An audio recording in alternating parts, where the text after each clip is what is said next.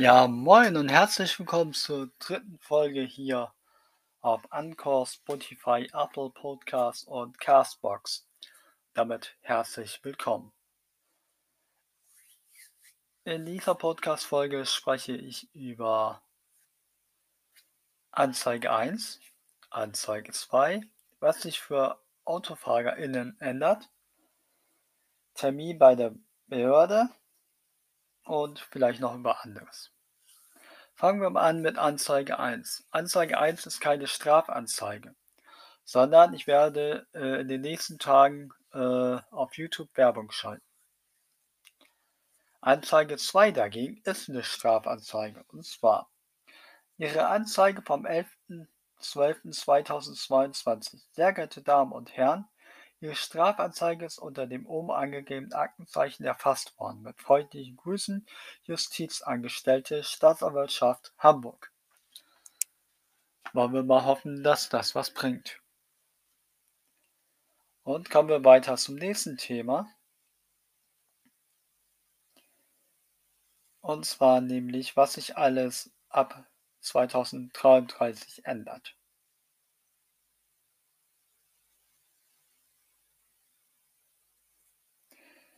Zum einen Maskenpflicht im Auto. Verbandskasten schaut 2023 anders aus. Wer 2023 mit dem Auto unterwegs ist, muss sich auf eine Maskenpflicht einstellen. Zwar gilt bereits seit 1. Februar 2022 eine neue DIN-Norm für den Verbandskasten, aber bis zum 31. Januar 2023 läuft noch eine Übergangsfrist. AutofahrerInnen haben bis zum Stichtag noch Zeit, alles nachzurüsten. Heißt, es müssen in Zukunft im Erste-Hilfe-Koffers im Auto immer zwei Masken sein. Die FFP2-Maske ist dabei nicht verpflichtend. Wie das Fachblatt Automotor und Sport schreibt, kostet ein nicht vorhandener und unvollständig ausgerüsteter Verbandskasten 5 Euro Verwarngeld, 10 Euro zahlt Halterin, wenn einem anderen Fahrerin das Fahrzeug ohne einen oder mit einem unvollständigen Verbandskasten überlässt. Wegfallen dafür allerdings zwei Dreieckstücher, eines reicht und komplett gestrichen wird das Verbandstuch. Diese Autos müssen 2023 zum TÜV zur Hauptuntersuchung. Auch ein Blick auf Nummernschild kann 2023 vor hohen Bußgeldern schützen. Ich betone hoher Bußgeld. AutofahrerInnen, die eine große Plakette auf dem Schild kleben haben, sind nach 29 der Straßenverkehrszulassungsordnung mit der Hauptuntersuchung HU dran. Verpasst man den Zeitpunkt, kann es teuer werden. Betone nochmal, es kann teuer werden. Ist man mehr als zwei Monate darüber, zahlt man 15 Euro Bußgeld. Bei zwei bis acht Monaten kostet es 25 Euro. Wer da, wer da noch drüber liegt, dem drohen 60 Euro Bußgeld und ein Punkt in Flensburg. Jo, das wird die Leute davon abhalten. Wer sein Auto dann erfolgreich durch die HU gebracht hat und zurück in den Straßenverkehr darf, der bekommt eine orangene Plakette. Mit dieser hat man dann wieder Zeit bis hat man wieder bis 2025 Zeit. Der Bericht der Experten von Automotorsport nach haben neue Fahrzeuge, Pkw und Wohnmobile bis 3,5 Tonnen eine Dreijahresfrist (blaue Plakette). Versicherung 2023 kommt neue Typklassen-Einstufung Autofahrer hinzu. Auch bei der Versicherung kommt im Jahr 2023 die AutofahrerInnen eine neue Regelung zu wie der Allgemeine Deutsche Automobilclub (ADAC) schreibt, werden nach den aktuellen Zahlen in der Kfz-Haftpflichtversicherung die Typklassen für 8,1 Millionen FahrzeughalterInnen teurer, für 4,8 Millionen dagegen günstiger. Für 29,3 Millionen ändert sich die Typklasse 2023 nicht. Gesamtverband der deutschen, typ der deutschen Versicherungswirtschaft GdV ermittelt Typklassen. Laut dem ADAC sind in der Kfz-Haftpflichtversicherung bei der Berechnung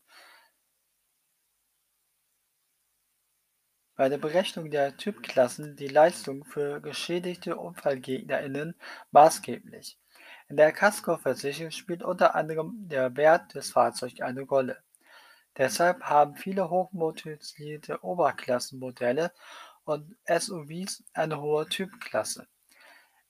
Ältere Modelle und Kleinwagen eher eine niedrige Klasse. Der Typklassenstat die Typklassenstatistik des GDV umfasst dem ADAC-Bericht nach insgesamt rund 32.000 verschiedene Modelle und deren Schadensbilanzen von 2019 bis 2021. Das System dahinter, wer mit einem Automobil vergleichsweise wenige Schäden und geringe Reparaturkosten verursacht, erhält es eine niedrige Typklasse, bei vielen Schäden und hohen Versicherungsleistungen eine hohe.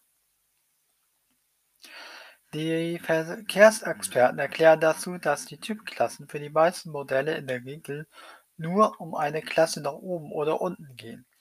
Größere Sprünge machten, machten demnach im Jahr 2022 etwa der Skoda Kamiq 1,5 TSI und der Toyota CH Hybrid 2.0. Die verbesserten sich sogar um drei Klassen während sich auf der anderen Seite der Nissan Leaf und der Mercedes-Benz CLC 250 Coupe 4MATIC um jeweils zwei Typklassen verschlechterten. Neuregelung für Plug-in-Hybridfahrzeuge 2023 fällt die Förderung weg. Schlechter wird es 2023 auch für FahrerInnen von bestimmten Elektroautos. Ab dem 1. Januar, obwohl ich nicht das als Elektrofahrzeug bezeichnen würde, ab dem 1. Januar endet für Plug-in-Hybride die staatliche Förderung.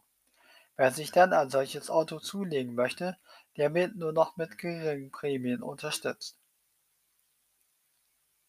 Zum Thema Förderung von Plug-in-Hybridfahrzeugen ab dem Januar 2023 hat der ADAC eine Übersicht erstellt.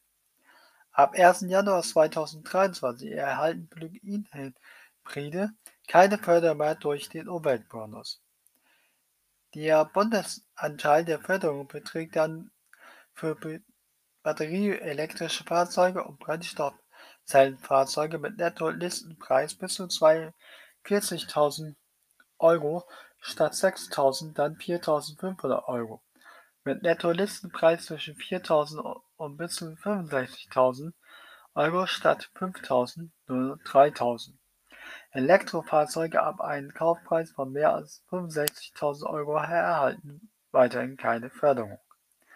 Ab dem 1. Januar, äh, Entschuldigung, ab dem 1. September 2023 sollen laut ADAC dann die Förderung auf Privatpersonen beschränkt werden. Eine Ausweitung auch auf kleinen Gewerbetreibende und gemeinnützige Organisationen werden derzeit noch geprüft. Preise für Benzin und Diesel.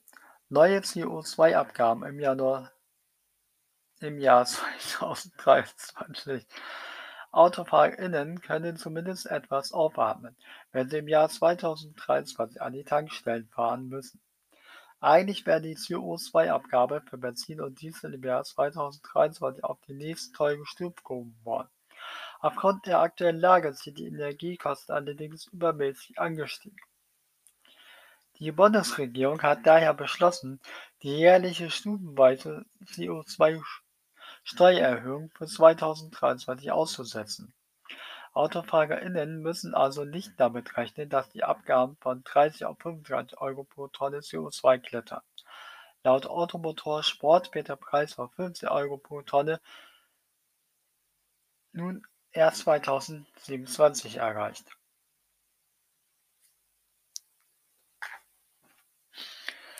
Ja, das sind doch mal interessante Sachen. Und dann habe ich äh, im Januar Anfang Januar einen Termin bei der Behörde. Ich hoffe, dass das was bringt. Weil beim Jobcenter war es bisher ja nicht. So. Das war's jetzt erstmal in dieser Podcast-Folge. Ich wünsche einen schönen Tag. Passt auf euch auf, bleibt sauber und checkt euch mal mein Instagram-Account. Link dazu in der Podcast-Beschreibung. Bis demnächst hier auf Spotify, Anchor, Castbox und Apple Podcast. C und A schließt in Schleswig-Holstein ähm, Filialen, unter anderem in Elmshorn. Mehr dazu unter dem in der Podcast-Beschreibung befindlichen Link. Ja, mir ist dann doch noch was eingefallen. Und zwar hatte ich mal jahrelang äh, einen Dashcam-Kanal auf YouTube. Der wurde leider gelöscht. Ähm, ich habe jetzt einen neuen Dashcam-Kanal. Infos findet man dazu in der äh, Beschreibung zu dieser Podcast-Folge. Und da findet man dann auch die Links zu meinem Hauptblog. Jo, bis dann.